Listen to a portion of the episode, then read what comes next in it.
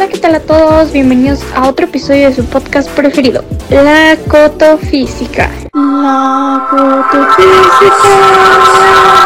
Aquí estamos de vuelta con el último episodio de La Cotofísica, con el que cerraremos el año platicando de temas muy interesantes. Así es, este capítulo está titulado Efecto invernadero y contaminación y hablaremos de temas como radiación de cuerpo negro, ventajas y desventajas de los motores de combustión interna eléctricos e híbridos. Bueno, y para este episodio decidimos hacer algo diferente. Estamos por salir en busca de algunos estudiantes de la comunidad Justo Sierra para saber cuánto saben del tema. Así que en cabina hagamos una transición para llegar hasta Justo Sierra. Bueno, ya nos encontramos aquí en Justo Sierra, Plantera Aragón, y entrevistaremos a dos alumnos al azar. Hey tú, ¿cómo te llamas? Mi nombre es Dante Sánchez y tengo 18 años. Bueno, mi estimado, pues hoy tienes la oportunidad de participar en uno de los podcasts más reconocidos de la comunidad Justo Sierra, la Cotofísica. En este episodio tendremos dos participantes, tú serás uno de ellos y responderás dos preguntas. Así que comencemos. ¿Qué es el efecto invernadero?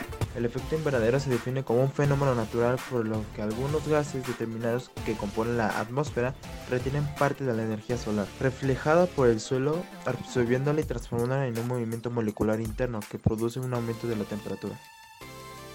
Bueno, ¿y podrías comentarnos alguna causa de este?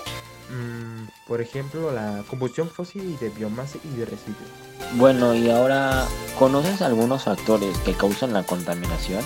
Los pesticidas y productos químicos, la deforestación, los desechos industriales y domésticos, las combustiones fósiles, los altos índices de producción de basura. Bueno, mi estimado, muchas gracias por participar y compartirnos lo que sabes. Ahora tenemos a otra participante. Cuéntanos tu nombre y tu edad. Hola, soy Viridiana Olivares y tengo 17 años. Bueno, Viri, tú nos responderás la siguiente pregunta. ¿Qué es radiación de un cuerpo negro? La radiación del cuerpo negro consiste en la luz que emite todo cuerpo caliente, tal como una estrella, el carbón que arde de rojo incandescente en una estufa, la resistencia de una cocina eléctrica, entre otras cosas. Te ves muy lista, así que cuéntanos, ¿cuáles piensas que son las ventajas y desventajas de los motores? Por ejemplo, de los motores de combustión interna, los eléctricos o los híbridos. Bueno, mis temas favoritos no son los motores, pero recuerdo haber visto un TikTok sobre esto. Bueno, sus usos más comunes como son los autos. Así que responderé conforme a lo que sé. Me parece que una ventaja de los motores de combustión interna es que se obtienen grandes potencias, y como desventaja podemos decir que del diésel solo se aprovecha el 40% de combustible. Y bueno, las ventajas de los motores eléctricos, que es bastante obvio que la primera, es que se produce emisiones casi nulas, y tiene una alta eficiencia, aunque bueno, cuando la batería de un auto eléctrico deja de funcionar, también contamina, aunque ese es otro tema. Y como desventaja es que tienes que tener una manera de cargar este motor. Por último, me parece que mencionaste el motor híbrido. Su principal ventaja es que aprovecha de una manera más eficiente el combustible.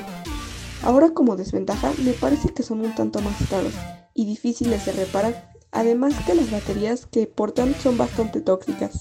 Pues hoy conocimos a estos escolapios de la escuela Justo Sierra, quienes son nuestro principal público y wow, hasta ahora nos han respondido bastante bien.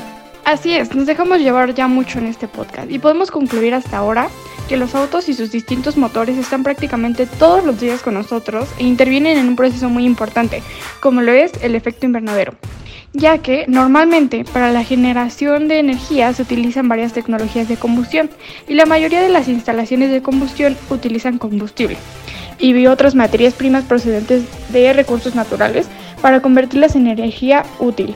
Los combustibles fósiles son la fuente de energía más abundante que se usa hoy en día.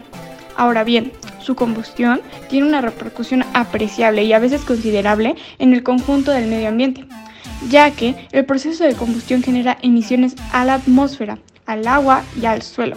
Las primeras se consideran uno de los mayores problemas ambientales. Las emisiones a la atmósfera derivadas de la combustión de combustibles fósiles más importantes son las de dióxido de azufre, eh, óxidos de nitrógeno, monóxido de carbono y gases de efecto invernadero como óxido nitroso y dióxido de carbono. Con esto que mencionas, podemos completar la información que los entrevistados nos proporcionaron. Y ahora podemos dejar descansar en paz a la cotofísica, que nos brindó grandes momentos y conocimientos